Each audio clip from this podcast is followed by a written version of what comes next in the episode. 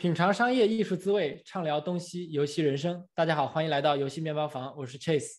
呃，今天呢，我们有幸的请来了两位嘉宾，邢宇和丸子，跟大家来探讨一个非常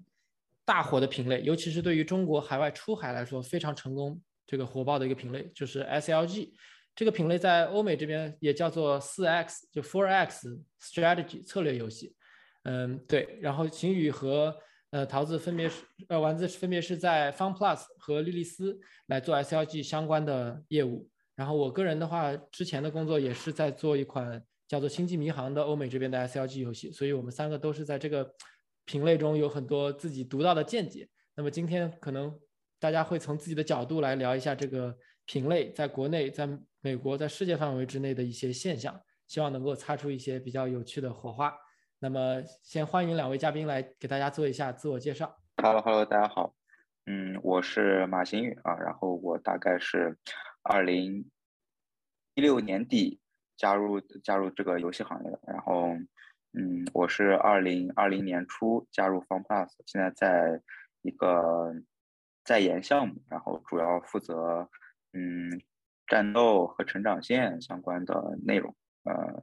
大概就是这样，然后我我我其实呃进入 SLG 这个品类的时间也不是很长嘛，但是恰好见证了就是二零一九年底《万国觉醒》和《三国志战略版》他们在海外或者在国内就是 爆红的这个这个这个时期，嗯，然后 其实今天如果如果有什么 回顾历史或者展望未来说的说的不对的地方，也希望嘉宾和听众朋友们多多指正。好的，我们这是一个非常轻松的一个探讨，对大家有任何的反馈，到时候可以跟我们联系。然后接下来是丸子，丸子同学来给大家做一下自我介绍。好的，呃，Hello，大家好，我是丸子，呃，我现我是在莉莉丝做了六年的市场营销，然后主要负责呃 AFK Arena、Rise of Kingdoms 这些游戏的呃海外的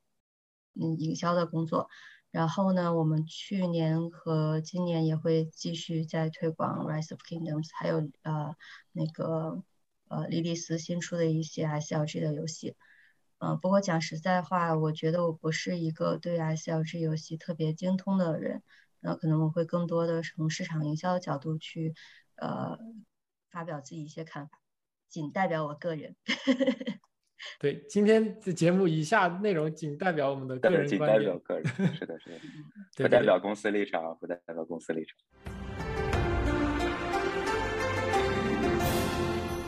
再次感谢两位嘉宾啊！然后我们第一个话题首当其冲，主要是给听众朋友们，嗯，聊一个普科普性的一个话题，就是 SLG 这个类型的游戏，它是怎么样发展到今天出现在手机平台上的？它的因为这个类型策略游戏，从我们小时候玩游戏就知道，策略类，比如说文明啊、红警啊这些，它是如何一路演变到目前的这个状态的。所以，对我想请教一下两位嘉宾，你们对这个有什么看法？嗯，这个这个，我我我我先讲讲我了解到的一些一些一些历史啊，就是我我先从呃那个 COK like 这个这个品类来来说吧，因为呃现在。看 S L G 这个市场的话，感觉 C O K like 还是一个呃相相比别的品类全球化做的做的更好的一个品一一一一个类型，就是嗯它的核心玩法感觉不管是东方还是西方，总体的接受程度都高一点。然后呃这个品类我我看到过很多说法，我我我就讲讲我我我自己听到听到的一些说法。然后呃据说。C O K like 这个这个游戏的原型一开始是一个什么呃德国的桌游，呃一开始是桌游，后来卡办过做过一个页游，叫反正简称叫 K O C 吧，好像好像叫叫什么呃叫什么卡米洛特王国，他们后来把这个这个东西移植到了手机上，然后嗯接下来就是就是某星某某星宗他们他们做了一个现在就是 C O K like 的元祖级产品，就是就是 Game of War，然后这个产品。当时就非常非常的火爆嘛，然后火爆以后，感觉国内的这些厂商偶然就发现了这个这个趋势，就比如说志明，他们当时发现这个游戏在呃国外非常非常火，但是呃以他们对游戏产品的这个敏锐的嗅觉，他们也发现这个游戏的核心玩法非常可取，呃但是在比如说呃美术品质，在比如说在呃付费商业化这块还有很多很多可以改进的地方。于是他们就保留了 Game of War 的这个呃核心玩法，然后迅速的呃迭代美术品质，然后对商业化做了一些改进，然后前期做了一些任务指引，然后提升了一下留存，然后这个这个特别牛逼的 COK，然后就就出现，呃，包括现在很多呃成功的 SLG，比如说像国内的乱世王者，然后出海的什么 KOA，其实这些。游戏他们的核心玩法都是在 COK 这个这个基础上改进的，然后，但是 COK 这个这个这个品类，其实它一开始，比如说 Game of War 和 COK，他们有一些呃从商业化上，我觉得做的做的有一些离奇的地方。但当然，这个这个离奇也是跟当时的这个市场有关系，就是感觉海外玩家在，比如说在在 COK 刚出现的那个那个一四一五年的时候。或者 Game of War 出现的一一三一四年的时候，是不是还没有特别流行在手机上玩游戏啊？这个这个，尤其是海外，我觉得是是这样的。然后，所以当时这个这个就导致，因为所有的呃这些手机游戏其实本质上都是一个都是一个买量产品嘛。然后你能嗯，最后产品的利润基本上就等于用户的呃付费额度，然后比上你的获取用户的成本。然后，因为当时在海外刚开始推广的时候，呃，用户获取的成本是非常非常低的，所以说他们的商业化模型无一例外的都是那种呃大二模型。所谓的大二模型就是，呃，你付的钱越多，你在游戏里的体验就越好，啊，并且这种体验的好是以压榨其他付费比你差的玩家的体验来来来作为代价的，就。这个这个其实我觉得，呃，跟所有品类都有点类似。就像 MMO 这个赛道上，就就拿我比较熟悉的国内的 MMORPG 赛道来讲，就比如说《征途传奇》这种，一开始在大家还没有电脑游戏可以玩的时候，他们就就就超级超级火。然后他们也是那种，就是我一个人花好多钱，我就可以对抗一个国家。然后至于我一个人能能砍死好多个付费比我差的人，就我。就是单纯的 pay to win 这件事情，啊，这些人这这些游戏研发的厂商其实这个根本就不在乎，因因为我能获取用户的成本实在是太低了嘛，就是我只要大海捞针，从中能捞到一个大二，我很薅他的羊毛，我也能把这个这个这个成本呃赚回来。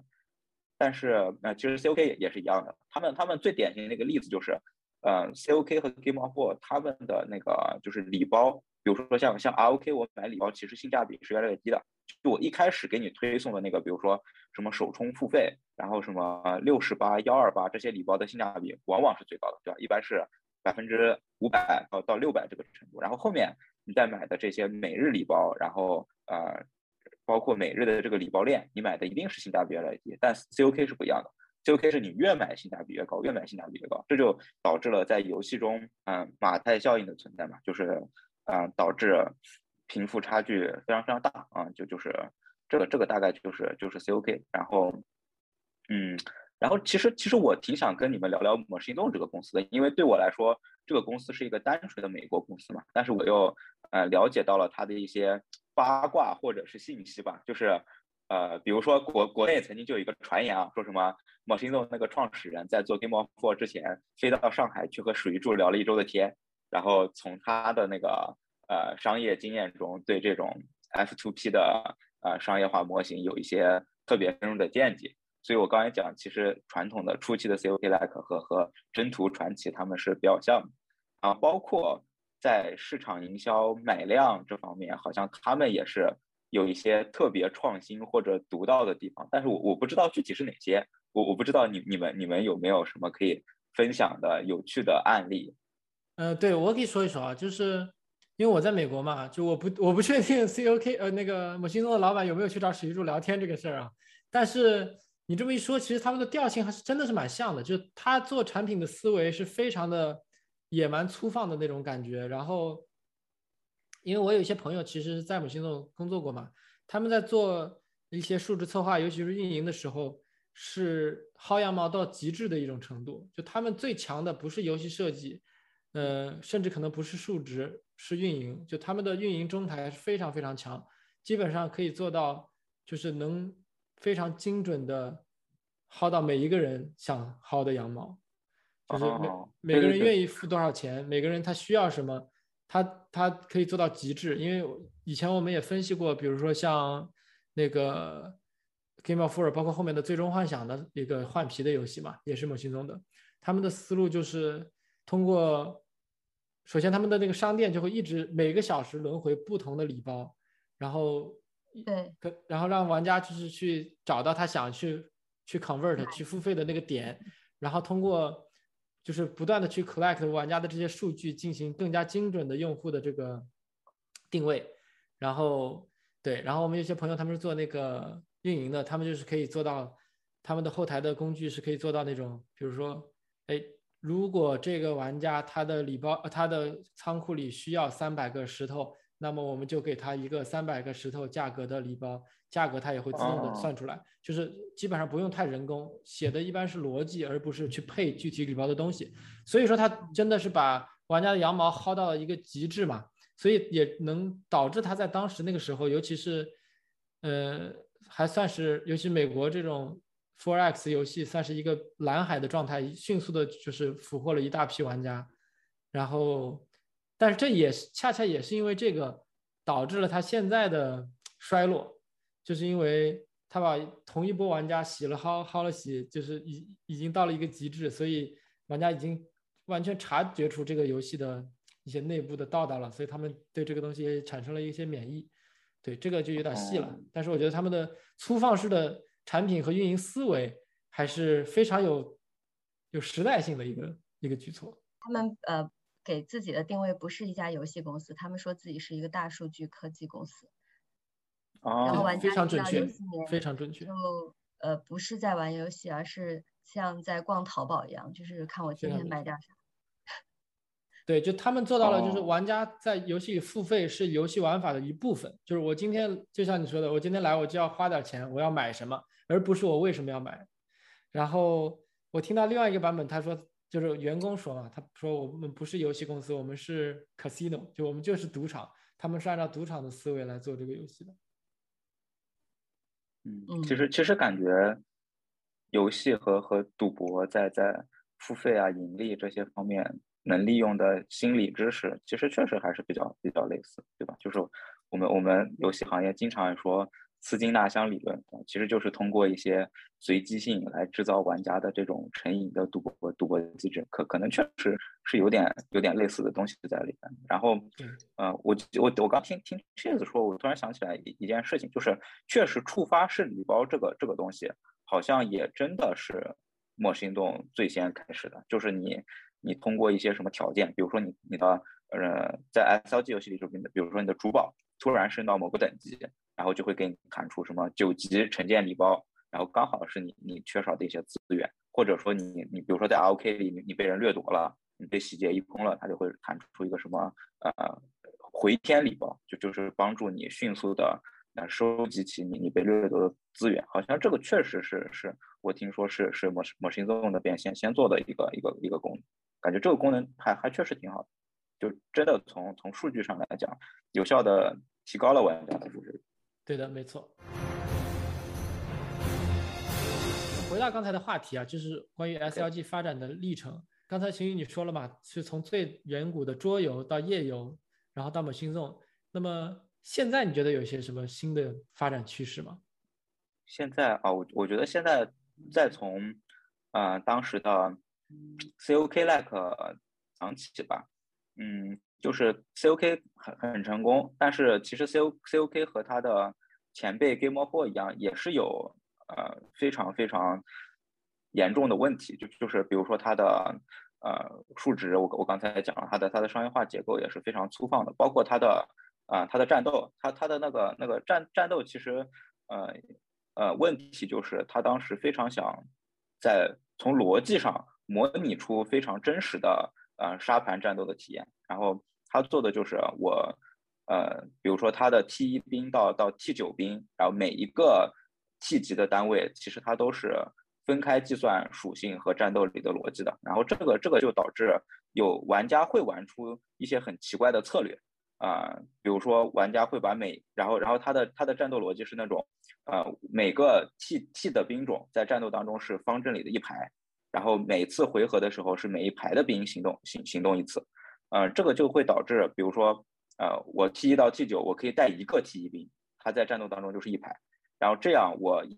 呃，我我比如说对面对我这个 T 一兵造成的伤害，呃，就可以抵挡对面一次回合，然后这就帮助我，比如说能以弱胜强，我能以我比较弱的属性击败对面比较强的属性，就是玩家在这个混沌的游戏设计当中找到了一些他们认为的策略性。但这个其实呃理解成本就就非常高嘛，然后呃其实我认为这是不太好的设计啊，就是但是这是一个这是一个很有意思的现象，就是呃我们认为的策略性和玩家认为的策略性就究竟一不一样？就这个根本就不是 COK 他们策划设计出来的东西，但这个在玩家看来，他们觉得哇这个东西啊太好玩了，太有意思了，所以他们现在也一直在保留这个设计，到到最后也没改，然后。嗯，针对 COK 有的这些问题，其实就出现了一大批嗯改革者嘛。然后这个里面比较有名的，比如说像 FunPlus 的 KVA，然后 KVA 当时我觉得做的比较好的有有几点吧。第一个是，嗯，他们逐渐尝试在将，就首先他们从题材上找了一个呃可能用户盘子更大的题材，就是从呃写实的中世纪。呃，冷兵器战斗，然后变到了一个西方魔幻题材，啊，这是这是我认为第一个突破。第二个突破就是在这个题材下，他们逐呃，他们开始尝试将玩家的养成线外显，就是这个就是 K O A 的龙嘛，就是我通过一段剧情，然后引入一个玩家特别感兴趣且且有外显的一个一个养成线，然后告诉你，你通过一定的呃成长线玩法，你可以把这你可以把这个龙从一个龙蛋。慢慢培育成一个幼崽，然后慢慢培育成一个巨龙，并且这个巨龙你还能携带在外边作战啊，这是这是 Q A 当时做的一个比较好的地方。然后第三点就是他在战斗和商业化上做了一些改革，就是我刚才讲的 C O K 那套战斗啊非常反人类，非非常难以理解。Q A 就是将所有兵种全部合在了一起，然后并且限制了。啊，最大回合数，然后针对我刚才讲的那个什么某某些单位在某一回合针对一个兵种出手的时候，呃，会造成伤害溢出的呃情况下，我能以弱胜强。Q A 其实就做了一些什么呃伤害均摊、伤害溢出溢出的呃计算，然后避免了这种情况，就是把策略集尽可能做的呃简简单直观。然后最后就是就是就是商业化，这个这个商业化，呃，反正 Fun Plus 之前一直觉得。它是我们的一个护城河嘛，就是所谓的贬值迭代体系。贬值迭代体系其实呃，这个这个当然当然也也不是什么什么什么什么秘密啊，就是大部分商业化都会这么做。就是我先以一定的就定价，然后售卖一个养成线的呃材料或者资源，然后呃我过一段时间会把这个资源打折售卖，然后呃我在每个版本时间周期内我会。把几条养成线的资源轮着进行投放、打折售卖，这样其实最后给玩家的感受就是，如果我在这段时期内想要维持我的游戏体验，比如说我是一个大 R，然后怎么判断我是一个大 R 呢？可能我每个月要花多少多少钱，然后我花这么多钱，其实为我我我买的是什么？买的是我的游戏体验，买的比如说是我在网站里能胜利，买的是我这个工会能在排行榜上得第一。那如果我想维持这个游戏体验，那我就必须一直的去付费，但如果说我是一个没有那么多钱付费的玩家，那我到最后也可以以一定折扣，同时获取这种养成线，就是它既用一种用用折扣的方式抹平了中大之间的属性差异，但是它同时又在一定时期内去维护了呃中大 R 之间的呃就是维护了中大 R 之间游戏体验的不同，但这个其实也有你刚才讲讲的一个问题，就是。呃，这种迭代方式，玩家容易感到疲劳，然容易对这个套路感到感到厌倦，并且，呃，他压榨大 R 其实压的比较狠嘛，他买的就是一个时间窗口内的体验啊，这个这个其实其实是一个在那个时期比较比较管用，但但现在可能可能已经不这样，我更多的商业化思路可能偏向于做做内容做体验，这个我们后面也可以聊新的产品的时候再聊。然后这是这是 KOA，然后乱世。乱世王者这个这个游戏就就比较有意思，它在，嗯，这个这个因为也是公开的情报，就是就是它的代码其实就是从从那个那个 COK 那儿，就是从志明那儿买的吧。然后到现在，志明每年还有一笔非常重要的收入是乱世王者的分成。然后，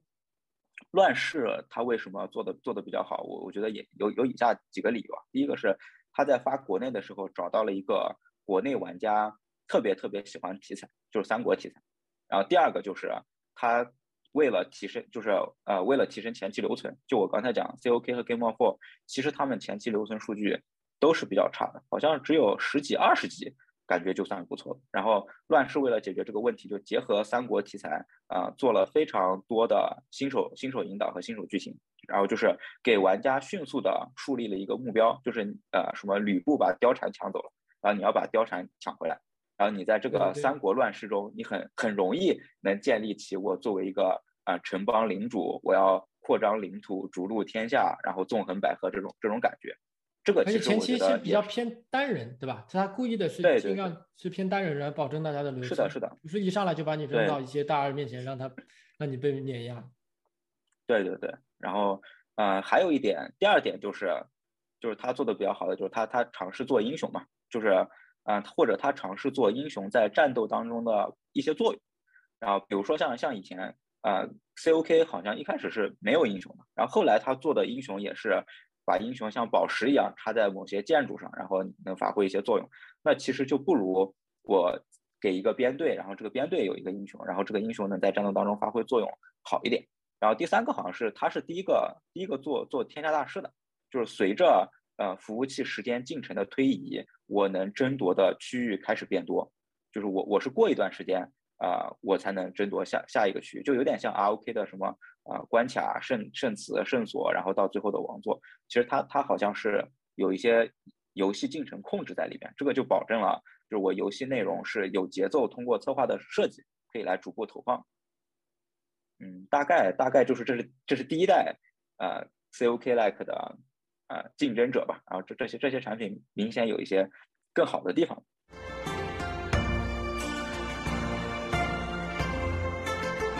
呃，莉莉丝或者在其他公司，你们对于题材这件事情，你们你们是怎么怎么考虑的？就是比如说在在市场层面，你们会呃会看一些什么题材更适合呃 SLG 这个品类，然后去推荐给项目组吗？或者比如说在西方游戏公司里，你们理解的什么题材更受玩家欢迎？这个是不是跟跟国内有点不一样？因为这这块其实我也不太懂，想跟大家交流一下。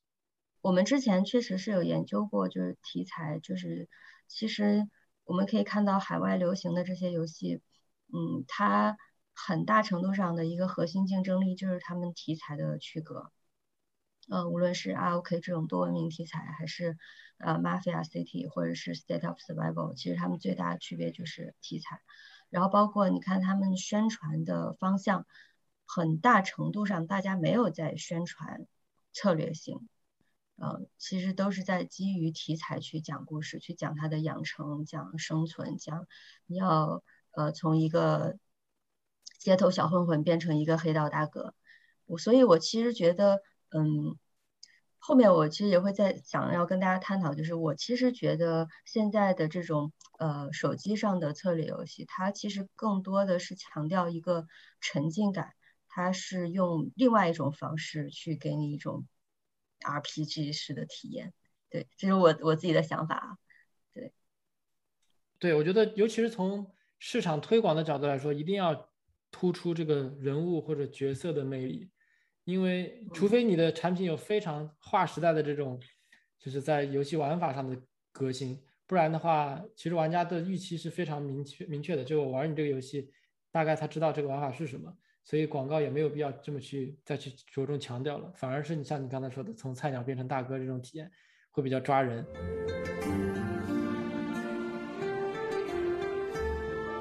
欧美这边其实不太一样吧，因为尤其是我之前做的项目，就是更多的是从这个市场，呃，这样讲也是比较相似，就是从 IP 或者从市场的角度来讲，就是我们这个项目这个产品是做给谁的，然后去了解他们喜欢的东西，呃。但是我前面的公司更多是先拿到一个 IP，包括比如说《星际迷航》或者是漫威的 IP，我们在想哪一个品类更适合他去做。然后当时《星际迷航》这个是非常明确的嘛，就是我们想要去让玩家去探索无垠的宇宙，就是这么一个想法。那么，那么 SLG 就是比较适合。其实当时我们做的时候还没有一个非常成型的 SLG 的理念，而且我们也不想去去就是 follow 这个某行动的那个公式。因为某些动的公式是打打杀杀、称王称霸的。然后 Star Trek 它整体的整个 IP 的调性是是一个比较浪漫的探索情怀，所以我们更想把它做成比较偏 PVP、PVE 或者是协作或者是个人发展，而不是强 PVP。当然我们也有强 PVP 了，这个可能在比较后期，但前期更多的就是。呃，行于你刚才说的那种，比如说靠剧情或者人物来驱动的探索式的体验，对，嗯，我觉得我觉得这个可能是呃西方游戏公司，我觉得是更先进的地方。就中国游戏公司，嗯，其实我感觉在这块做的是不太好的。我们往往是，嗯，拿到了一个 IP，就想把它做成一个已有的成熟品类，就我们不会依据这个这个 IP 去。去给他定制一些游戏体验，比如说，其实我一我有一个非常非常喜欢的 IP，就是《冰与火之歌》，但是它在国内被改编的那个那个那个产品，我觉得完全就是呃《王国纪元》的换皮，就或或者说其实就是就是 COK COK like 的换皮吧，我觉得做的就就非常糟糕。就这两个，我觉得核心体验就是就是不一样。就就是《权力的游戏》，我觉得它本质最后是是政治斗争，是是是。各大家族之间的爱恨情仇，然后根本就不是那种，呃，我造兵，然后我最后最后争夺，就是就是我我通过什么造的兵比你多，我的我的英雄比你强，然后什么呃那那种感觉，就我我觉得他最后选择的核心玩法和他这个题材想传递出的内核其实完全是不一样的，我觉得这是一个挺糟糕的案例，这是一个非常。非常大的 一个结论啊！那你觉得他如果做成，比如说像 fight 类的，会不会好一点？就是强调角色，然后更强调势力的割据。对我，我我觉得，我觉得可能，呃，强调势力的割据，然后会会会，确实会会更好一点。对，因为而不是不是强调这种数值积累，对吧？嗯，因为我们当时做 Star Trek 的有一个特别有意思的故事，可以给大家分享一下，就是我们当时做了一个非常。冒险的决定就是一般的游戏 SLG 都是从地图的外延往中心去汇聚，然后大家因为中心就是意味着人和人的这个碰面的机会更大，然后造成冲突的可能性更大。对，但是我们就是反其道而行之，是想想往外推。当时主要想的时候，最大的一个想法就是因为我们想让玩家去探索无垠的宇宙，而不是去往中间去汇聚。还有一个就是会给我们以后加新的地图，呃，加新的区域。创造更多的可能性吧，我觉得是一个是一个特别特别特别好的好的设计，就是，呃，我觉得它它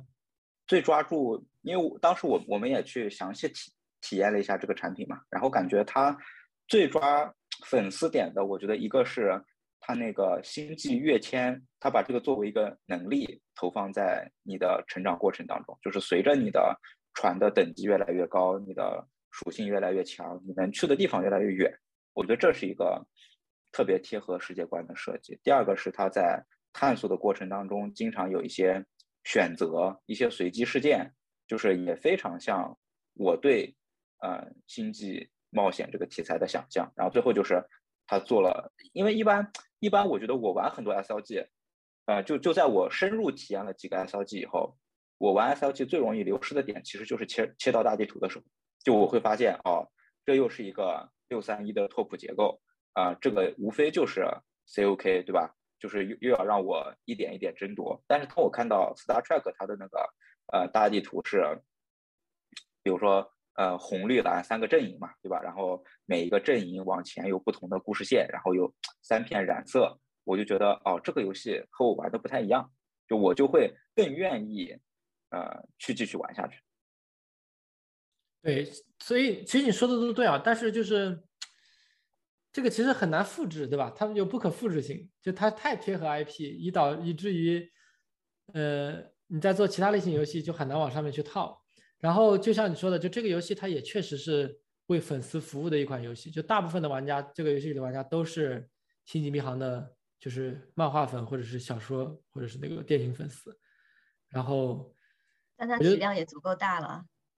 但是它出海的难度也足够大，就它在美国确实是非常成功，但是在我们也尝试出过，比如说日本啊，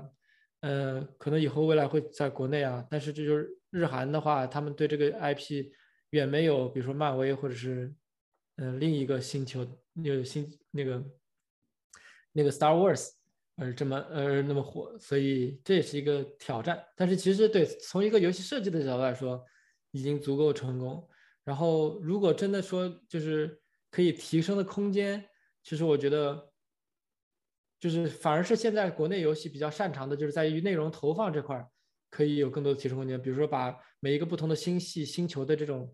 呃地貌啊、种族的特征啊，再能够勾画的更美好一点或者更特别一点，那就更好了。但是我觉得在框架上面还是对还是非常不错的。呃，因为我们在聊题材这个事情嘛，然后呃，我记得前段时间我有看一个一个报告，就是其实嗯，确实在做 SLG 的时候，题材是很关键的。呃，那其实题材之间它是有这种包容度和互斥度的，所以就是比如说像呃 ROK 算是在全球都比较成功的。呃，SLG 游戏，那我们就可以看到，其实它它的这个题材的受众的这个包容度会比较高。就是一个玩黑帮题材游戏的玩家，他也可能会对这个多文明游戏的感兴趣，但是反之不一定能成。所以，所以就是如果要做一个新的 SLG 游戏，就是你的这个题材，它能够就是对于本题材的人能有多少吸引度，它能够吸收多少对这种玩法。呃，有感兴趣，但是非题材的用户，呃，是很关键的一个要考虑的要素。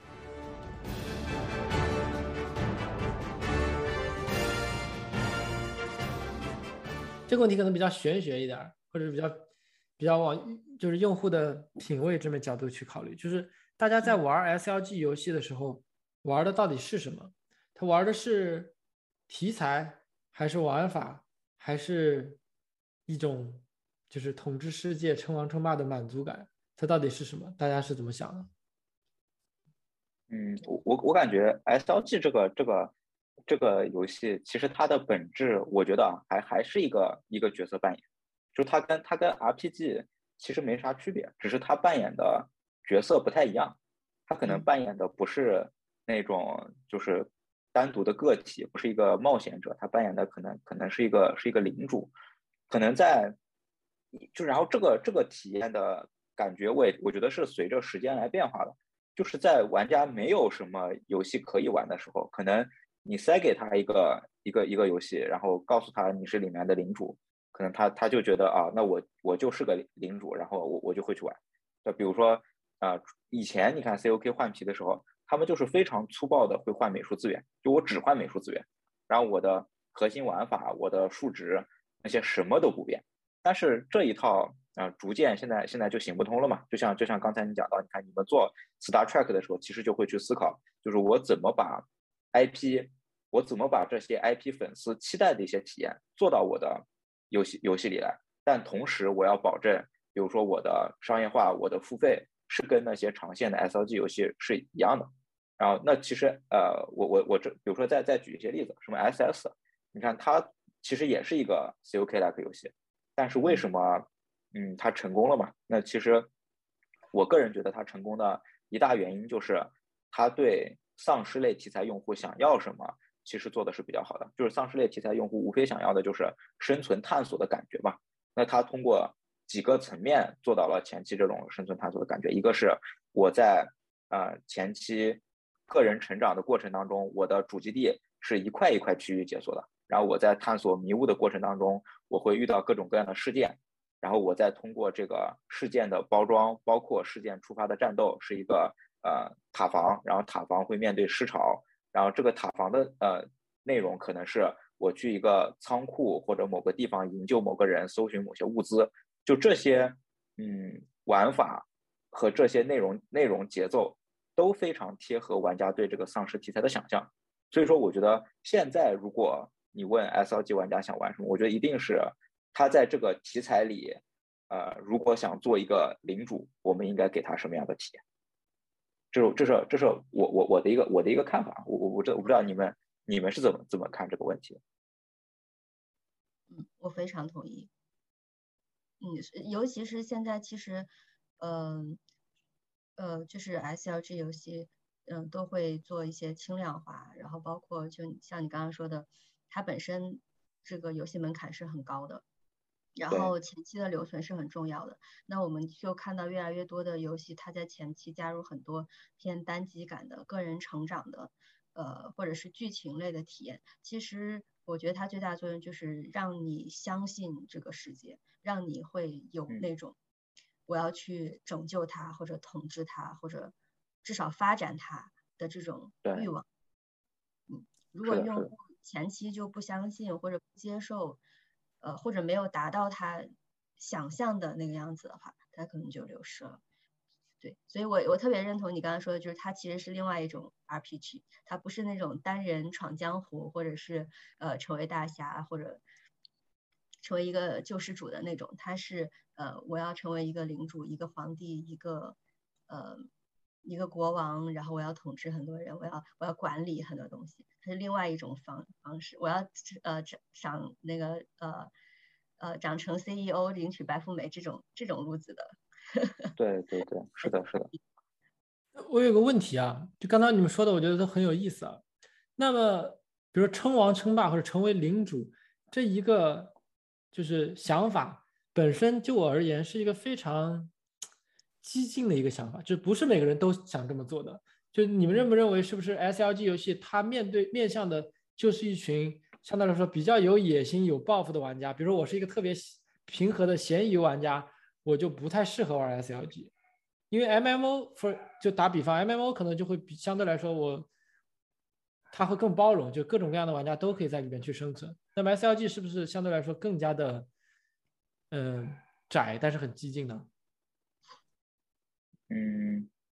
我感觉这个这个其实其实我个人觉得，呃，有几个，因为因为我觉得我跟我跟你你其实是一样的，就是我不是那种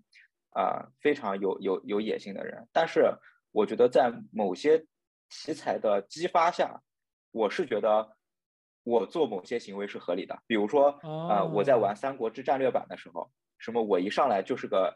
籍籍无名的人，但是水镜先生出现了。他告诉我说什么啊？你真是天纵奇才，你有这个当领主的那个那个潜质。然后他他给我塑造完一堆一堆章节任务，然后把一堆就我从小耳熟能能详的这个这个将领，就作为卡包塞在我面前的时候，就我的哦可能会就是可能每一个人他是什么性格确实是不一样的，但是每个人心中可能都潜藏着同样的欲望，就是可能比如说，当你回到三国时期，可能逐鹿天下，对吧？就是就是你你你想做的事情。然后包括 S S 其实做的也很有意思，就是你看它的呃广告啊，这个这个我不知道丸子对这个有没有研究，就是我我个人的分析，就是我我我看了很多 S S 的广告，就他们做的都是我平时就是一个普通人，我就是一个什么在街上上班的白领，然后我就是一个在公园跑步的小年轻人，然后这时候突然爆发丧尸了。啊，我必须得呃找到一个避难所，然后和一些我平时就认识的，可能是一个街区的朋友，可能是那些呃什么一个一个厨师，然后我们这些人团结起来，然后一起打造一个避难所，在末世当中活下去。就是这个，我觉得，即便我不不想称王称霸，但是呃这个感觉来来的也很快，就或者说可能丧尸题材的好处就是它在营造了一种末世的感觉，末世就是打破规则嘛。就是每一个人都可以有机会。可能我们现在不想称王称霸，想想安分守己，只是因为我们现在的环境和秩序是我们所熟悉的。但如果说当一切都不一样，都被改变了，对吧？可能我们的心理状态也会发生一些变化。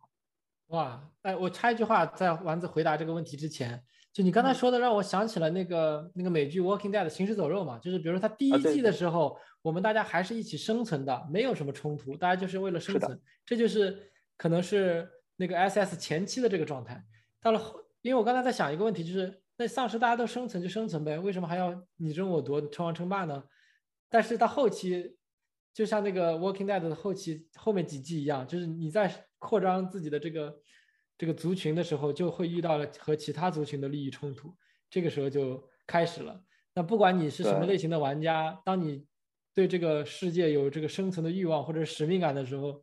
会激发你统治的。或者是征服别人的欲望，然后你那时候觉得这个游戏不是你的，已经为时太晚了。对对对，是的。或者说，丧尸是一个在全球题材内已经比较流行的亚文化，就是大家都会明白，在丧尸世界中最可怕的可能并不是丧尸，是人。就是可能大家对这个没错有建立一些认知以后，对就就会好一点。嗯，呃，我特别同意，就是，嗯，我觉得就是其实大多数人他不会说我今我到这个公司上班第一天我就想要成为 CEO，他他都是一个呃循序渐进，然后加上某些条件呃设置，然后加上一些机会下，他会激发你去有更进一步的欲望。但是我我觉得这有一个前提就是，嗯，大多数的策略游戏的，就是或者说是手策略手游的玩家吧，他们还是比较注重这种社交性的，与人斗，其乐无穷。然后当当人和人在一起的时候，他就会产生这种呃攀比，或者说呃差距。那那就是很少会有人说，对，就是我我我要我要我甘于落后。那大多数人还是会觉得我我要至少比别人强一点点。那可能有一些人他在比较强的地方，他就会选那我能不能成为那个最强的？对。然后我也接触过一些玩家，他们也是这样，就可能甚至于是那种刚毕业的大学生，然后他他玩这个游戏，他之前是玩一些策略游戏，他觉得哎那些同学他们都在玩什么吃鸡或者是王者荣耀那种呃拼操作的游戏，我我我我我喜欢动脑子，我要玩一些高智慧的游戏，所以他们呃他们玩玩这种游戏，然后在游戏里面也认识很多呃就是呃一些怎么讲呢？我觉得大多数玩这游戏的用户确实是社会阶层略高一些的，然后他们就是哎，我认识到不同的人，然后我也跟他们有一些不同的经历，然后然后突然间有一天发现，哎，我竟然成为了这个国家的国王，我可能原来没有某些能力，但是我现在在这个位置上，我就是要发挥这样的作用，就要去做这样的事儿，那他就会在这个游戏里面发现另外一个自己，然后他从此就就他在这个过程中他就会很上瘾。我问过很多玩家，我说。你们平时有什么兴趣爱好？他们的回答很有意思，他们说，呃，我之前每天会，呃呃做这个做那个做这个做那个，然后当时当我玩了《万国觉醒》之后，我最大的乐趣就是玩《万国觉醒 》，就他原先的那些时间，他都会沉浸在这个游戏里面，然后去跟人聊天，然后去管理这些东西，然后去，嗯，就因为他带来给他给你带来的成就感太大了。他会让你觉得你可以把控很多事儿，然后你要管理很多事儿，嗯，你你你你就在这个游戏里面是一个虚拟的 CEO，这这这种这种成就感是你在现实生活中很难 get 到的。那那跟你有没有钱可能没有那么直接的完全的相关性，嗯，所以人们会，我觉得是会前仆后继的去不断的去寻找这种感觉，所以。也有玩家他会从一个策略游戏到另外一个策略游戏，甚至很多比较活跃的工会管理本身嗯并不是充值很多的玩家，对吧？对对对，对我之前也有一个朋友，他，嗯，他也没有充钱很多，嗯、但是他他会，他可能有一些那种小聪明吧，他会提，他会总是给那个充钱很多的人提一些建议或者意见，然后他就相当于军师。然后他他也会觉得很有乐趣，他甚至会觉得我在操纵大佬，对，所以每个哦人在游戏里面这种、这种这种乐趣是不一样的，但它其实都是我觉得更多的是来源于跟人的关系，而不是跟游戏的关系，我是这么认为的。对对，其实感觉，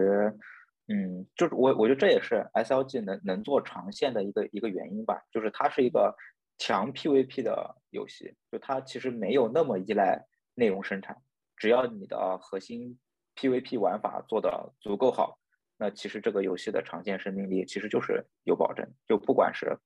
ROK、COK 还是三国志战略版，就只要你发现我的核心战斗模型最后玩起来，每个玩家在这个过程中能够各司其职，能找到他们的归属感，哎，那其实这个游戏的生命力就不会太差。但是其实找到一个找到一个能能能支撑长线的呃核心玩法其实非常难啊！你看，你看嗯从其从 COK 到 ROK 过去这么多年，才才探索出一个比较成熟的玩法，对吧？然后率土啊、找了一个很好的打地的玩法，但是这么久过去了，依然没有没有在海外找到一个特别可行的把它推广给海外玩家的解法，就很难这件事情。就是纵观各种品类吧，其实 SLG 是众多品类中可以说是数一数二能够培养大二的这么一个品类，就它的付费深度是非常深的。嗯，然后我就一直有个问题，就是大家为什么就觉得为什么 SLG 能够让大家欣然的接受这个这个所谓的 Pay to Win 啊，或者是这个付费充值变强的这样的一个一个机制？呃，我我我的想法是这样，就是，呃，其实其实 SLG 和呃我们之前之前做我我之前是做 MMO 的嘛，我我觉得 SLG 和 MMO 在这个呃付费的，比如说结构和模型上其实是比较类似的，就是呃在 SLG 里呃花很花的那么多钱，其实也有很多玩家在 MMO 里也花几百上千万，就就其实这都这都存在，比如说。举个例子，什么 DNF 毒毒武器，对吧？对，什么强强化武器，这个这个武器还会碎掉，你就得再花更多的钱钱去搞。然后，呃，但是我我理解你你问的问题是，就是为什么，比如说我呃不花，就是不花钱或者花钱没那么多的人，我心甘情愿的会接受什么呃，比如说有人花钱比我多，他就比我强的这这件这件事情，对吧？对对，嗯，就他大家其实已经知道了，玩这个游戏，他就不是来追求公平的。就不像，比如说，比如说吃鸡或者说王者荣耀，对，就是是一个比较公平的游戏。大家为什么能够欣然接受这个？其实是两个问题，一个是大 R 为什么愿意付钱，第二个为什么小 R 或者免费玩家愿意看到大 R 付钱，他也没觉得很劝退我。嗯，我我感觉这个其实就是就是社社交模型在这个呃过程当中发挥的作用。就比如说，呃，我们。在玩游戏的时候，在这个沙盘上认识了一些人，然后我们共同组建了一个工会。啊，这时候我可能发现这个游戏的战斗，呃，可能比如说相比，呃，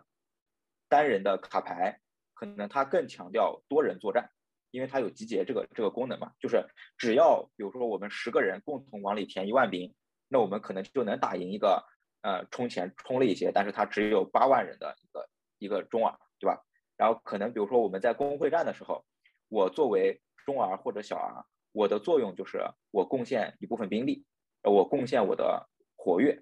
然后在这个过程当中，其实中小 R 他们本身也有一些自己的成就感，就是他的成就感可能并不来源于我正面对抗，比如说像像 MOBA 游戏里，可能并不来源于我直接通过我的操作，或者说通过啊我对一些呃意识的判断，我对时机的掌控，我击杀了你，而是通过。比如说，呃，我贡献了一些兵力，我贡献了一些活跃，啊，他他们其实在这个里面追求的是不一样的角色。然后对于大 R 来讲，呃，他们可能追求的更多的是一种荣誉感。然后，并且 SLG 有一个跟 MMO 我觉得在商业化上不一样的地方，就是我付费购买的东西其实是会被折呃是会被消耗掉的。就是其实我花钱买的是消耗品，比如说我花钱买的是加速，我花钱买的是呃什么资源，但这些东西我最后。COK like 游戏里，我会转化成兵力，我我会我会被消耗掉，呃，那这种情况其实会带来两个结果吧，就是一旦爆发战争以后，有的大 R 是，呃，为了让这个战争持续下去，或者说为了在这个战争当中我能够胜利，他就会不不停的往里填充资源。那我认为是这种消耗模型和社交关系决定了，就是大 R 非常愿意花钱，就比比如说就是有就是还有一些还有一些场景里，这个大 R 是被架在火上烤。比如说两个 ROK 里什么两个工会打起来了啊，对面发了一个车头啊，对面发了一个集结，然后这个集结的车头就是属性非常非常好，然后养成度非常非常高，然后这边工会就会就会就会就会在在这边跟自己的大 R 讲嘛，说你看对面那个车头好厉害，说我们没有这么厉害的人，我们打不过他啊，那大 R 可能就会就会在就像刚才丸子讲的，就会有这种竞争意识，那我也会去充值啊，我也会去去把这个车头搞得厉害一点，那这就导致了。啊，为什么大 R 在里面非常容易充值啊？基本基本上是是我认为是是这两个这两个原因啊。我是觉得就是 SLG 游戏它是非常接近社会形态的游戏，就它在游戏里面就是一个小社会。对。嗯，那你在现实生活中那些有钱有势的人，就是 就是比我们有更多的权利，所以。我觉得这个这个就是不需要什么怎么讲？不需要明文标出，大家就会默认这是一个社会运行的机制。嗯，当当然我我当然我也看到一些呃有意思的地方，比如说嗯，就即使这个玩家他是最有钱的，嗯，但是他不一定是最有话语权的，就是就是这些东西可能是有一个制衡的关系，这可能也是跟呃不同的社会结构里面的呃这种。可能什么中产阶级或者是什么顶尖这种这种呃不一样的这种权利有关系吧？哎，其实丸子说的这个这个我觉得特别有意思，就是 SLG 游戏它一开始呃并不是像就是 SLG 游戏它本身的社交关系之间它也发生过几次变化，比如说像传统 COK 游戏里，其实嗯大 R 的存在感非常非常强，而且它并不存在呃我们现在讲的。就是你可以理解为，比如说阶级跨越或者阶级流通，比如说像 ROK 里，呃，中 R 或者中小 R，你在集结当中所做的就是需要填兵，就我只要贡献兵力，其实我就能为这场战斗做出贡献。那这个我认为是 ROK 在它的商业化结构下降低玩家参与 GVG 门槛的一个一个创举吧。然后比如说再往前回顾，比如说乱世和 COK 这些游戏里，每一个人在参与集结的时候，他们的属性是。单独分享的，就是其实到最后会变成，呃，我大儿只允许我的朋友或者或者跟我付费一样多的人来跟我参加这场集结。那对于这些中儿小儿可能大儿并没有那么需要他们。其实到最后是各玩各的。但是现在看来，就是能让大家一起玩的游戏，其实取代了大家各玩各的游戏。大家其实现在都想让游戏里，呃。就是中 R、小 R、大 R 都能玩到一起去，就这个可能跟什么我们现实社会里大家想尽可能的消除贫富差距，让所有人都有一个公平的竞争机会，其实某种程度上是有点像。哦，我印象我之前看的特别有意思，就是呃，我们之前有个游戏叫那个《剑与家园》嘛，呃，现在还在运营。然后嗯，这个游戏嗯，当然它有很多设计很亮眼的地方，然后但它有一个我觉得嗯。就可能不平衡的不够好的，就是它的那个 PVP 的机制是特别残酷的，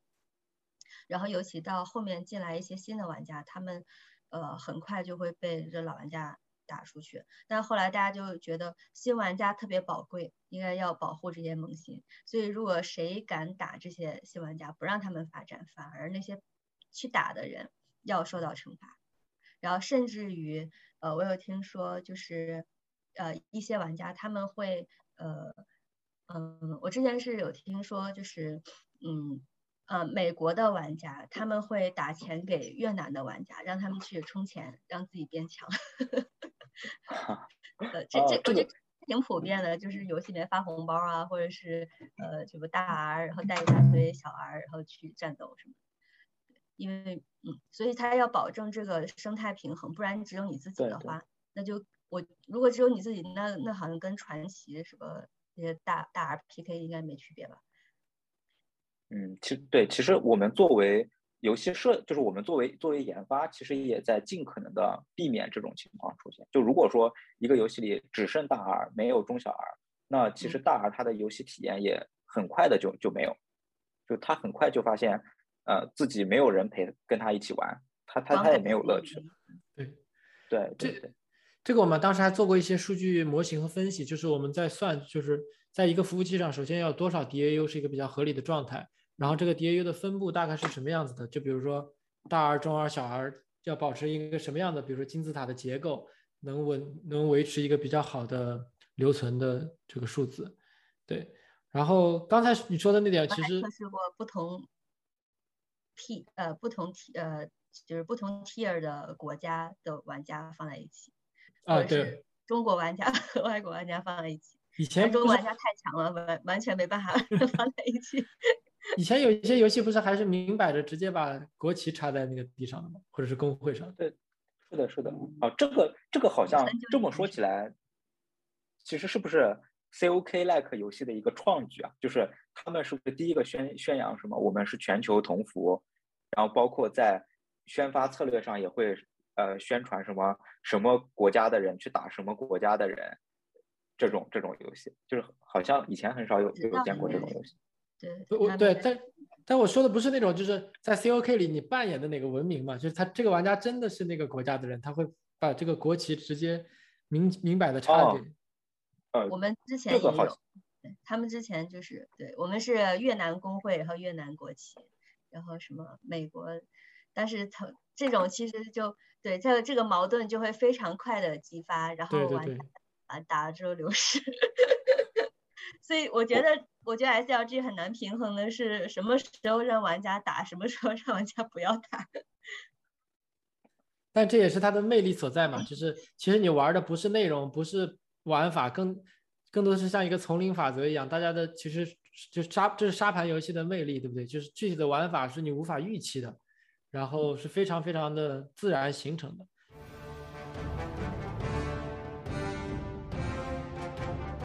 然后其实这里有个问题想问一下邢宇，就是从策划的角度来说，在你们在设计这些玩法或者框架的时候，你们有没有想过会产生哪些预期的这个玩家的这个行为啊，或者是一些体验啊之类的东西？还是说会有一些，或者会不会有一些完全意想不到的东西？你说哇，怎么会发生这样的情况？呃，肯肯肯定肯定是有啊，就就比如说拿我们刚才讲的那个。呃，玩法就是比如说沙沙盘里的鸡鸡危机玩法来来举例啊，就是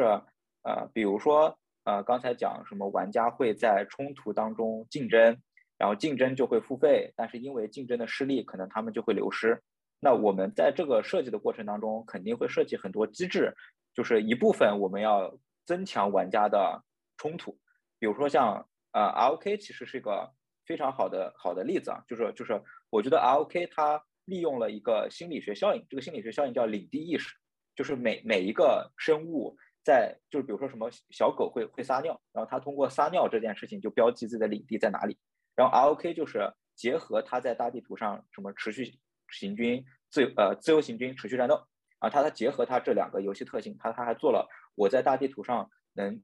每一个工会建立一个旗帜，这个旗帜下就是我的领土，然后它能够特别明确的标记出。哪些是我的领土？然后你也能看到我的领土要往哪边呃扩张，别人的领土要往哪边扩张，我们会在哪里接壤，然后我们会在哪里交战？就是他通过这个设计，呃，让我们的就是让呃玩家在 SLG 当中的交战区域，嗯，聚焦在某个地方。然后，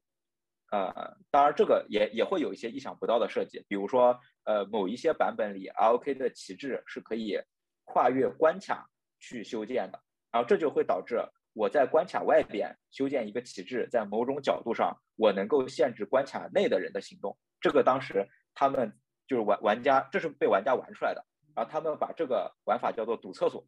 就是他们会通过某些奇怪的地方盖旗帜，然后把这个某一些玩家封锁在关卡外关卡里边，就玩玩家根本出不来。啊，这个当然就对那些呃被封锁的玩家造成了一些不好的游戏体验嘛。当然这个后来就被官方修复掉了。然后。还有就是怎么防止玩家流失？那比如说，呃，一个比较比较常用的做法就是，呃，玩家为为什么为什么会流失嘛？一个是因为我我被我被打败了啊，这个就是呃现在 SLG 做赛季的呃原因，因为因为以前不管是 COK 还是 QA，其实他们做的都是合服，就是呃我两个服务器合到一起以后，就是只能有一个一个人胜利。那呃，失败的那一方，要么你选择臣服，要么你就只能流失。那现在如果做赛季的话，其实是告诉玩家，你在每个赛季里体验的是不一样的玩法，但是胜者并不一定只有一个。就当你赛季争夺哪怕失败了，你还可以选择回到原王国继续参加其他的赛季，或者你可以选择迁去呃其他的厉害的服务器，然后跟随他们一起，这样其实就保证了玩家的优势。这是从规则层面，然后从呃。呃，从养成的从养成的角角度来讲，比如说，呃，玩家去可以可以看一看，玩家在 COK-like 游戏里流失一般是因为什么？可能因为是什么？比如说，呃，我的兵往往很贵，然后比如说我呃一晚上就打掉了什么我充值三千美金造的兵，我觉得哇，这个太心疼了。那呃，比如说我们就会做一些相应的设计，就是当机危机冲突发生的时候，可能我们会临时增加，比如说医院的容容量上限。我们会让你损失的这个伤兵以一定呃优惠的折扣比例去呃返给玩家，然后就让玩家损失这些东西的时候没有那么心疼，因为人总是有损失厌恶的。但是如果说我们通过这样的弥补措施，让这个损失看起来没有那么心疼，其实就会变得好一点。大概就是这就是思路啊。当然，呃，肯定有非常非常多意想不到的东西。然后，呃，这个也也讲一个比较有意思的呃一个故事吧，就是呃《三国志》率土这种游戏，呃，因为他们讲究策略搭配嘛，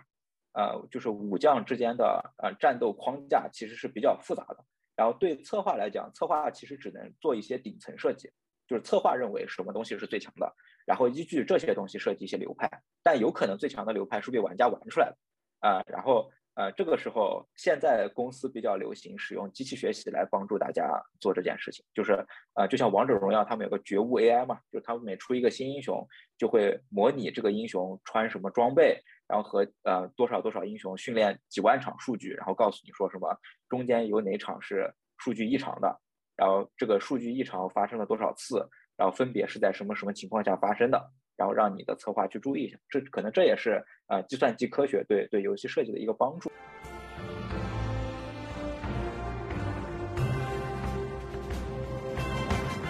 我开篇的时候提到过，就是 SLG 这个品类。作为中国出海的一个非常强力的一个一个集团军，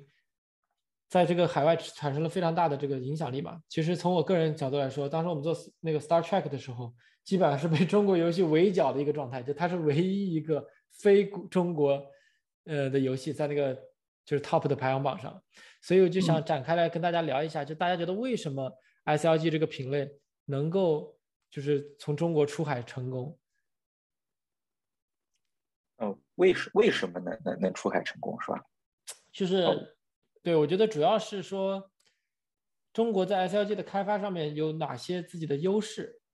包括之前咱们刚才也聊过嘛，其实比如说像某星动啊，或者是其他的这些比较早期的这个手游公司，他们最后也没有守住自己的这个地盘，所以我想知道一下中国的 SLG 为什么这么强？对，嗯，我感觉其实不是。不是 SLG 很强吧？我我我我我尝试，呃，回答一下你的问题啊。你这这个这个问题，我可能确实之前之前思考的不太多。我觉得是首先中国，因为它没有什么端游啊，或者什么三 A 啊那些那些游戏工业，然后它它可能大部分从业者都都在做手游嘛，就是它的手游，我觉得是是相对来讲比较发达的，就是包括做什么。商业化呀，呃，数值啊，这些肯定都是国内比较擅长。然后我觉得，那那这里就有一个问题，就是既然我们这么会做手游，那为什么我们做的卡牌手游啊，做的 MOMORPG 手游没有火啊，或者说做的三消手游没有火，做的呃 SLG 手游却火了？我觉得这是一个中国人恰好会做且欧美人接受程度非常高的一个游戏品类，就我们只是恰好的。呃，运用了我们擅长做手游的能力，找到了一个欧美人接受的方向，所以说显得中国出海的 SLG 会会非常非常多，非常牛逼。然后，然后我觉得这什么是呃欧美人比较接受的一个一个呃游戏品？我尝试理解啊，这个不一定不一定精准，就是它的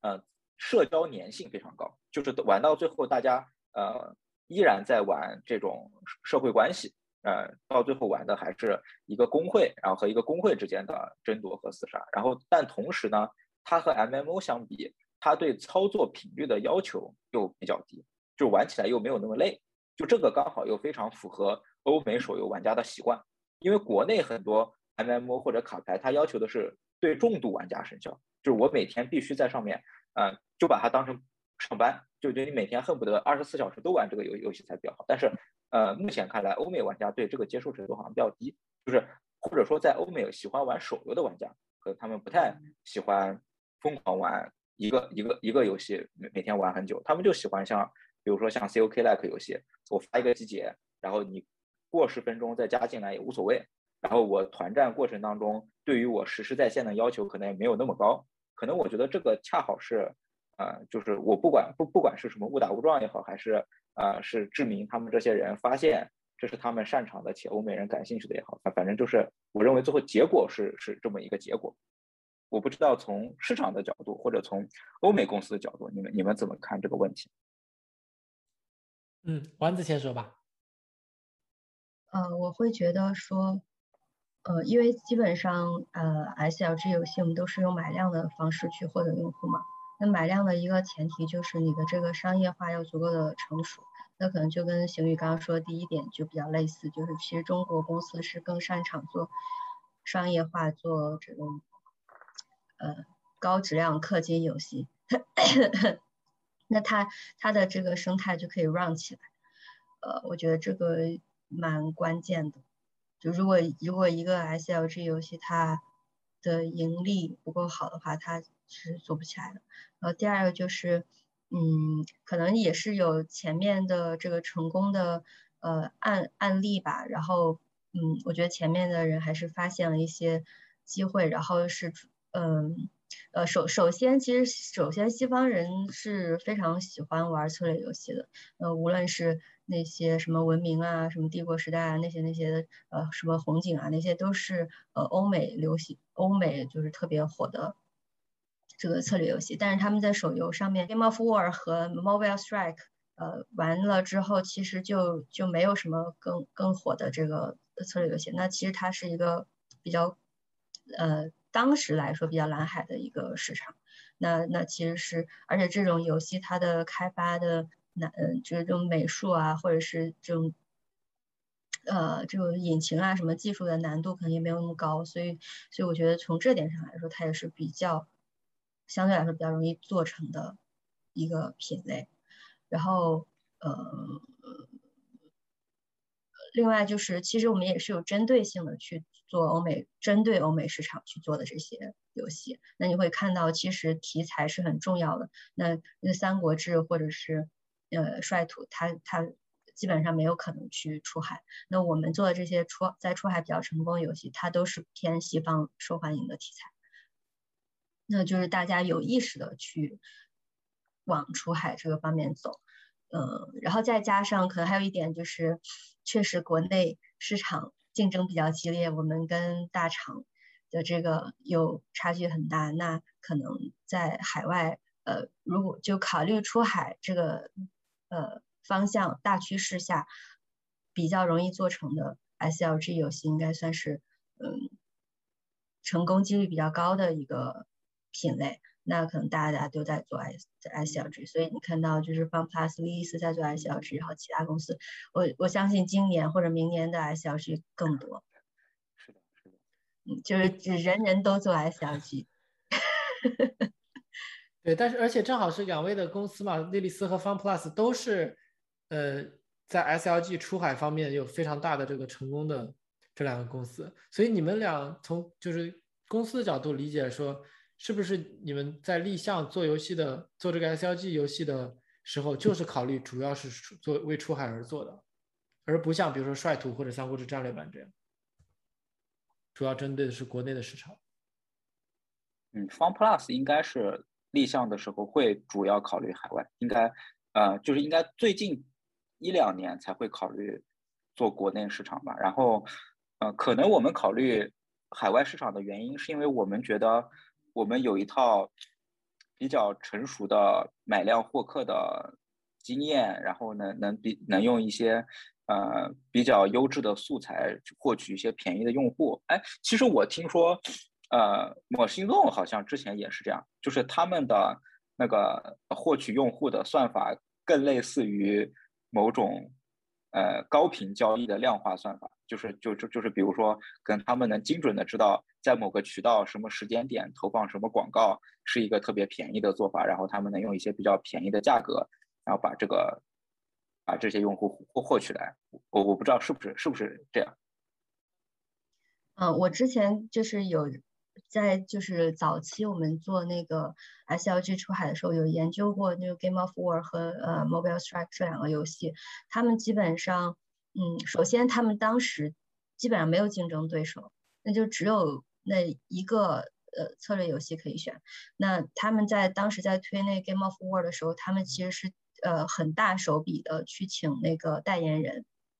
呃，最早的时候应该是那 Kate Upton 是一个呃一个一个超模，然后就是身材特别火辣，就是那种欧美直男会很喜欢的类型。然后呃一个那种。特别史诗级的这种嗯那种呃类似于《权力的游戏》那种大片儿，然后他们都是投电视广告的。然后后面他们还请过 Maria Carey，然后也是同样的思路。然后到 Mobile Strike 就请了那个呃，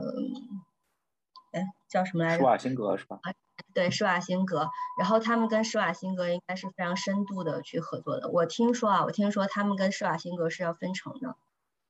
呃，然后，然后，然后施瓦辛格是他们的 icon，然后也也在游戏里面，然后是非常深度的合作。然后，呃，施瓦辛格也还给他们拍了特别多的广告，而且他们还 Super Bowl。所以那个游戏当时就是热度会非常非常的高，呃，然后大家，然后它也是应该算是，呃，美本来美国就是一个军事大国嘛，那呃这种呃轻军事题材，然后呃上手门槛又比较低的策略游戏，但是你会发现，呃他们在某段时间停掉了他们的呃用户获取和广告投放之后，它的数据就断崖式的下跌。听说好像是因为他们要出那个新的那个 Final Fantasy，然后他们就转移了阵地去推那新游戏，结果那新游戏扑街了，所以老的游戏也也跟不上。对，所以所以其实现在我们嗯就是在推啊 R O K，我们就一天都不能断，对，就要一直投一直投。嗯，对，这个我可以从海外的角度跟大家说一说，就是呃。就是某就是 S L G 这种类型游戏就是特别的大二导向嘛，所以就是以我观察的数据来说，就是怎么说保守来说，百分之五十的日均或者是月均的收入都是由大二来保证来带来的，另外百分之五十的收入就是通过丸子说的买量不断的洗量带来的，就是这些人是充了钱，但是很快就流失了，但是你如果一停的话，假设你一停，你的收入就会立刻断崖式下跌百分之五十。然后 m a c h i n 当时他们这么做，就是因为想去把量导到那个 Final Fantasy 上。其实 Final Fantasy 本身从产品角度来说，并没有扑街，只不过是因为他们真的有点儿想当然，就是从那 Game of War 到 Mobile Strike 到 Final Fantasy 没有太大的变化，就基本上就是换皮，所以玩家已经完全厌倦了。他们觉得好像能够通过同样的玩法，但是不同的 IP，再会带来一些展全新的用户，就比如说是最终幻想的粉丝，但实际上效果。比较甚微，对，因为最终幻想粉丝一看你这不是 RPG，这跟我们的想法差的太远了。IP 和玩法的这个融合度应该不是很好吧？就很差嘛，对对。是的，我我我感觉这就像丸子刚才讲的，题材之间是有互斥的，就有可能 RPG 和 SLG 或者哎呃最终幻想的玩家和 Mobile Strike 那种呃 SLG，可能他们之间就是互斥，对吧？就不不喜欢了。对啊，一个典型的日式 RPG 加上一个典型的欧美式的策略类游戏，这个中间对对差的很多。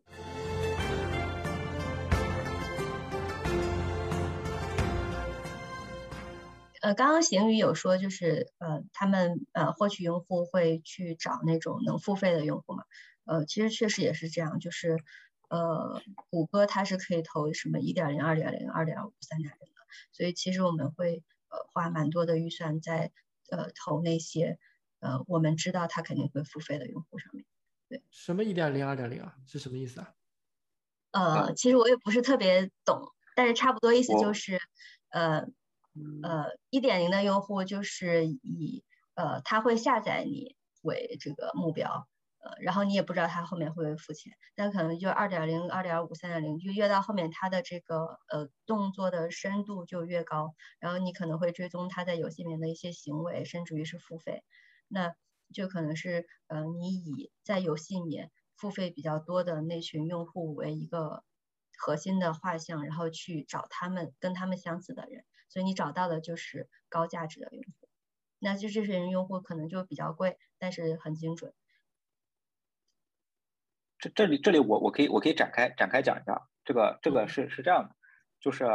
呃之前谷歌买买用户是谷谷歌和 Facebook 是可以这样买用户的，就是这也是为什么 SLG 就是很容易回本的原因，就是我可以通过这种买量方式去捞大，就是比如说我是一个呃题材看起来很小众，或者说 DAU 和吃鸡、王者那些相比没有那么大的游戏，但是由于我能够精准的捞到这些用户，那所以说我很快的就能通过我的这套商业化回本。但是现在这套，因为由于去年谷歌和苹果出的新的隐私政策，就导致，呃，我们很难获取到这样的用户，因为获取这些用户是通过追踪他们以往的呃行为来来给这些用户打上的标签，比如说呃什么 Mobile Strike，可能他想买用户的时候，可能他就会发现什么我在 Game of War 里。呃，花了多少多少钱的用户，他就会认为这是一个优质用户，或者说我在新出一个现代战争题材的 SLG，我发现这个用户在 Game of War 里花了两百万美元，那我就会定义为他是一个优质用户，我就可以把他捞进来。但现在我们，你看我们用苹果手机装那个 APP 的时候，不是都会提示什么允不允许该设备获取你的隐私还是什么什么行行为记录嘛？然后这个现在变成了一个选项，然后大部分用户肯定不想让这个。呃，公司来监控我的行为数据的，那大部分用户都会选择不同意，那这样就导致 SLG 很难获取到呃以前那种高价值用户了。那所以说，现在 SLG 出海的话，其实必须要改变自己的打法。那可能有几个思路嘛，一个思路就是我去像 Top 一样，我做一些更轻度的呃玩法，然后我靠这个更轻度的玩法来扩圈，就是我能够。嗯，特别特别广泛的吸引用户，并且能够以特别便宜的价格把这些广泛的用户捞进来，然后我再用 SLG 这个长线比较稳定的玩法来做营收。然后还有一种就是，呃，我就是做一个特别小众的题材，然后我把这个小众的题材做的体验特别好，比如说像蚂蚁，可能就是就是那个小小一国，可能就是类似这种感觉。就是我依然是做一个垂直品类，但是我把这个垂直品类的玩家伺候得很好，包括那个无尽的拉格朗日，它也是那个硬核外太空科幻题材嘛，他们做的就是这种思路，就是要现在要么就是往垂直领域做，然后要么就是往那个，呃，就是泛用户，对，就就往往扩圈来做。然后还有刚才刚才你们讲的那个，就是付费呃来源的一一一一个数据啊，这个这个其实非常有意思，就是对于 COK 游戏来讲。它就是一个纯粹的买量游戏，就是它每个月的呃付费流水主要是由新增用户贡献的，所以说只要这个新增一停，那基本上收入就是就是基本上砍半吧，我我我可以我可以我可以这么这么这么说。但是相比于率土和三战，就是他们的付费结构又完全不一样，他们的付费其实不太依赖于那些新增用户，他们往往是由那些留存用户持续付费的呃带来的。然后这其实也是一个新的思路，就是我们能不能。去把率土三战这套在国内已经跑得非常成熟的商业化模型搞到海外去，你这样我们就可以避免什么呃，万一我们在买量这件事情上出问题了，我们的收入就会下跌，对吧？我们可以保证一个更稳定、更长线的模型。其实这也是一个思路啊，但是这中间的问题其实非常多，就是海外玩家怎么理解三战率土这套搭配、这套玩法的魅力，现在感觉还没想好。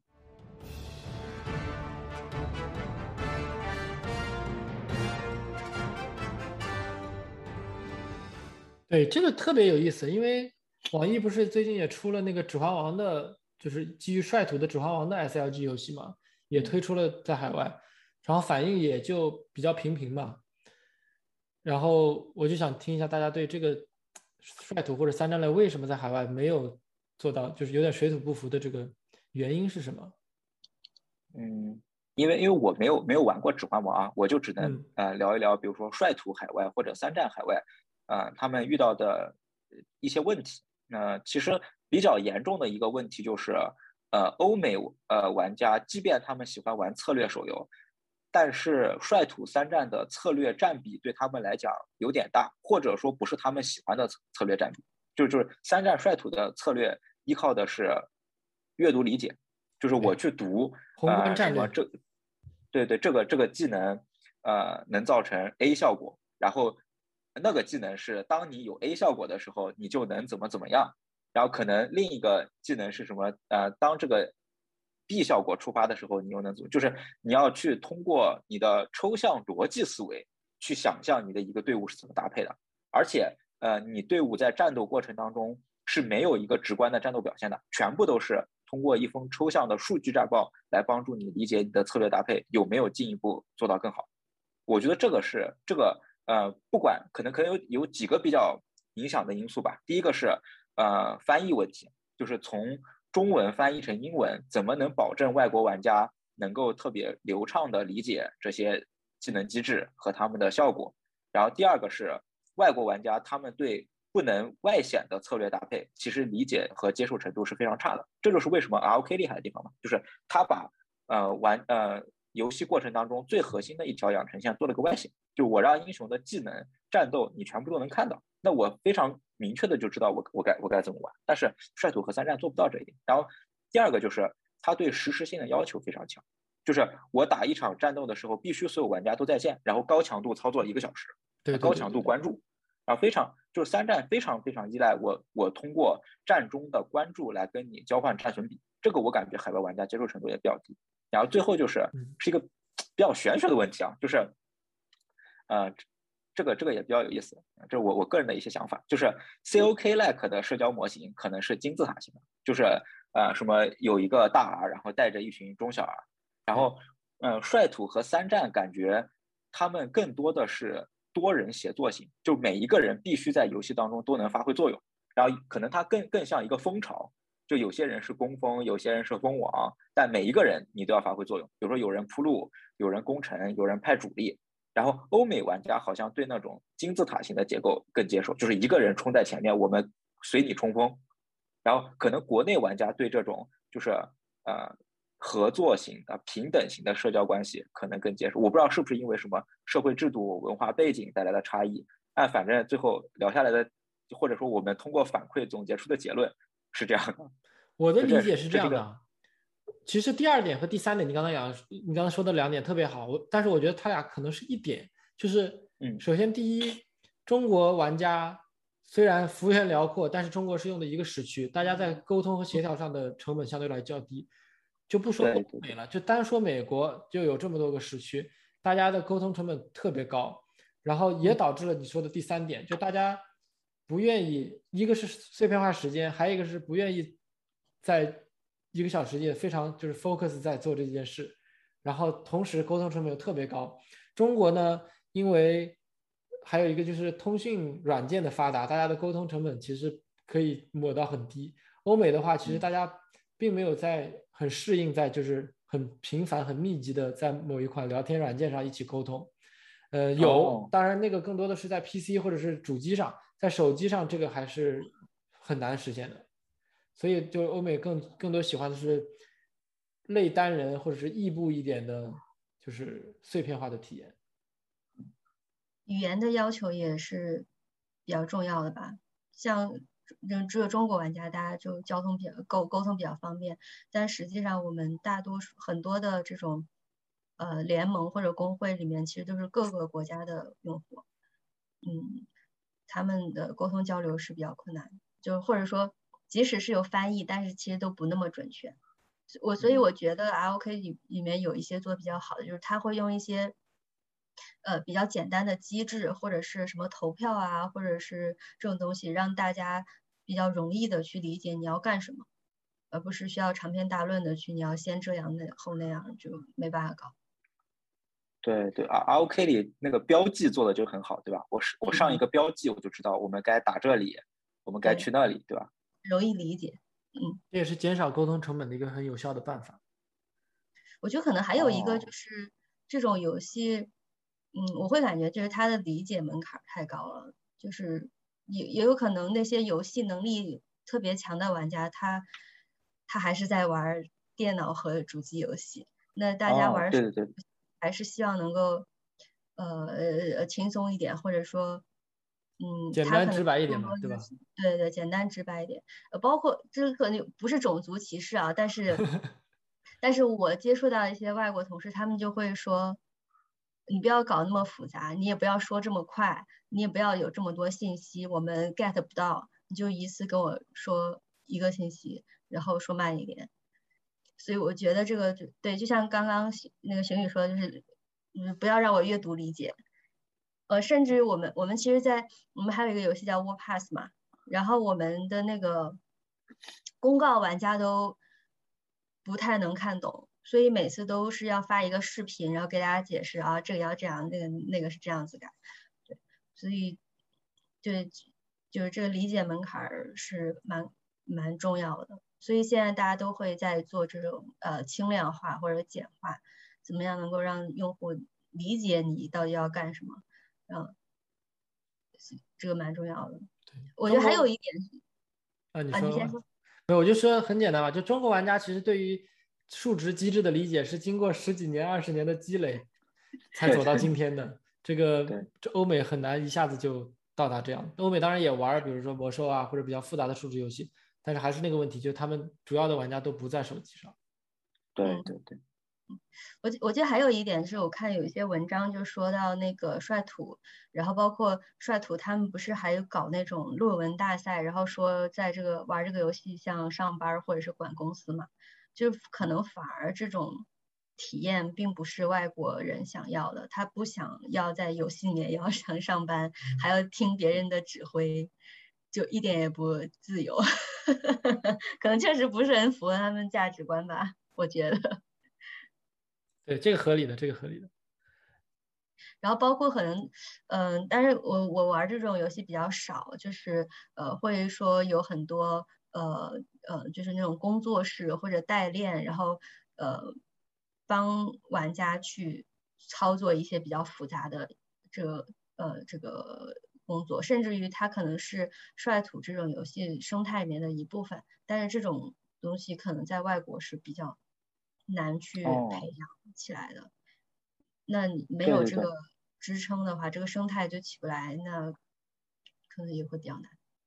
是的，是的，哦，对对，还还有一个，还有一个很很重要的，呃，有很有意思的现象吧，我我我也跟跟大家交流交流，就是其实我因为我玩了很多遍，呃，三国志，就是我会发现三国志其实它最后，呃，引导你去。进行社交引导你留存的其实就是官方安排的托，就是 GS，就是他们会，呃，就就真的是真的是有，真的是有 GS 存，就是他们会迅速的，呃，用 GS 建一些工会，然后让 GS 安排玩家说我们进哪个哪个工会，你千万不要去别的那些，它不是 GS 建立的工会，然后 GS 就会操纵你，就是比如说给你下达一些很明确的命令，我们在。呃，某些时刻要干这这个这个这个事情，然后当你按照 GS 的命令，就一步一步把这些事情都干完，你会发现，哦，我在这个过程当中认识了一些朋友，然后发现这个游戏应该怎么玩，然后逐渐慢慢就留存下来。但是我不知道在国外搞这件事情，呃，第一个是不是违法，第二个是不是成本是不是非常高？违法应该不违法，成本确实太高了。对，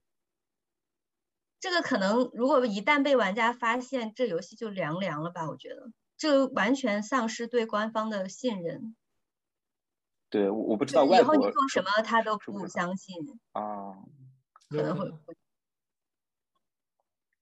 对，我觉得外国玩家对这种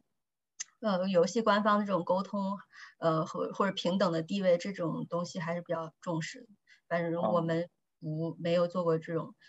一旦做的话，感觉后果应该挺严重。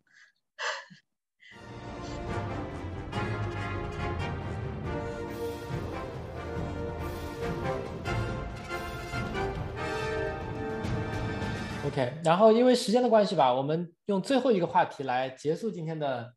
这个聊天，就是说大家来畅想一下未来，就大家觉得，就想要从二位的口中听到，大家觉得 SLG 这个品类未来的出路在哪里？不管是从玩法呀、题材啊、商业模式啊，包括买量模式啊、出海的这些策略上来看，大家觉得，嗯，有哪些比较可以值得期待的一些点吧？嗯，好，那我我先说，嗯，我我我感就是，其实其实我们刚才隐约的已经提到了一些解决思路嘛，就是一个是，比如说我们刚才一直在在聊题材的时候，不断在强调，就是说我们能不能做出一些和这个题材更接近的游戏体验，就是比如说我们现在已经成功探索出，在这个丧尸题材下，可能我们想做的这个这个体验是生存探索体验，是这种呃对抗。丧尸潮的体验，那有没有别的体验是我我们发现玩家能接受啊，并且还能做一个玩法来融合的？比如说那个那个呃，可能比如说某些科幻题材，对吧？然后可能它能不能和什么 TPS 这这这这种这种玩法结合结合？这可能可能是一是一条路。然后就是这个就是做品类的垂直嘛。然后第二个就是就是做品类的。扩圈，就是这个扩圈可能类似于，比如说对 MMO 来讲，可能回合制 MMO 是一种，然后什么即时制 MMO 是一种，然后那种 ACT 的 ARPG 的 MMO 又是一种，啊，然后就是单从比如说回合制 MMO 里来讲，什么梦幻西游可能是一啊，可能可能是一套数值，然后什么呃呃什么什么，比如说神雕，就是就是完完美的那些又是一套数值，然后比如说从呃，计时制 MMO 来讲，什么倩女是一套数值，然后可能是完美世界是一套数值，可能天龙又是一套数值。但是对于我们 SLG 来讲，就是我们现在的游戏模式、数值框架这些东西还是太少了，还是还是没有从中能挖掘出更新的、全新的游游戏模式。就有没有可能新的游戏模式也是一个解法？然后这里边，比如说现在可能有些有些公司其实就在尝试嘛，比如说把率土 like 里策略搭配的这一套和呃什么 ROK 这种即时战斗的反馈做在一起，比如最近国内上的一个特别火的游戏叫《文明与征服》，其实它就有点类似这种思路，就是我把呃我做一个更轻度的策略搭配，但同时我做一个有一些外显的战斗表现，而腾讯的那个重返帝国也是类似的思路，就是。我我做一个我做一个有外显的三国志是不是更好？然后对于传统的 ROK 呃呃或者说 COK 呃游戏来讲，那我能不能解决一些我在这个游戏当中呃长留存在的一些痛点？比如说我们讲的啊什么兵太贵，然后玩家与玩家之间存在掠夺，这种狼羊生态很不利于中小孩在这个游戏里继续留存。然后我从这些机制入手，然后以及配合我这种。呃，ROK 带来的自由行军持续战斗的体验，我能不能进一步的丰富它？就是让这些不同的玩家在这个游戏里能玩到不一样的 GVG 体验，可能这些呃是未来的一些方向。然后最近呃有一个游戏叫叫 Game of Legend，其实那个游戏对我来讲还挺有启发的，就是他做的是，他也他的目的就是呃我的后期就是 ROK，但是 ROK 前期没有剧情，然后我希望通过一些剧情。来增加玩家的留存，但是，呃，如果说你的剧情像 COK 一样坐在城内做单人体验，其实这并不是 ROK 玩家希望的。ROK 玩家希望我迅速的能融入这个沙盘大地图，然后能跟玩家之间产生互动，然后产生竞争。那他们做了一个非常创新的地方，就是他们在大地图上做了很多剧情，就是你在大地图上既可以行军打仗，又可以把自己的英雄像魔兽世界一样派到一个村庄里接任务、交任务，什么钓鱼、采集。其实这个这个就很有意思，嗯嗯，应该我想到的就是就就是就是就是这些吧，嗯，非常有启发。那丸子你觉得呢？我觉得接着刚刚邢宇的说吧，就是我会觉得，嗯，就前面我们不是有个观点，就是其实这就是一个 RPG，呃，只是不同方向的 RPG。那我我会觉得，嗯，如果未来呃大家会。把这种以策略游戏为内核的游戏的沉浸感和自由度做得更好的话，可能会比较有机会。现在其实本身就是开放世界 RPG 就是一个大趋势。那如果 SLG 也能往这个方向去发展，满足大家在呃我想要跟人一起去获得更大的成就的这个欲望的基础上，我能够更沉浸、更有更多的体验或者更多的乐趣，可能会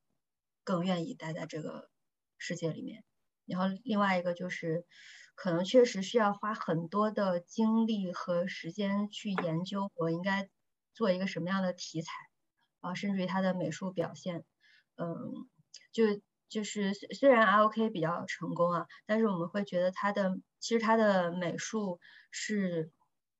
有利有弊的，就就是其实有很多海外的玩家会觉得看到这个美术觉得它比较幼稚，呃，其实国内也有同样的情况。就是国内的玩家，尤其是那个《三国志》出来之后，大家说啊，这是小孩玩的游戏，对，嗯，所以就是它的美术和题材，其实还是非常大程度上决定了用户能不能一下对它感兴趣，它是一个很大的门槛。那这个可能如果要做一个新游戏，还是要多做多做蛮多的这种研究和测试。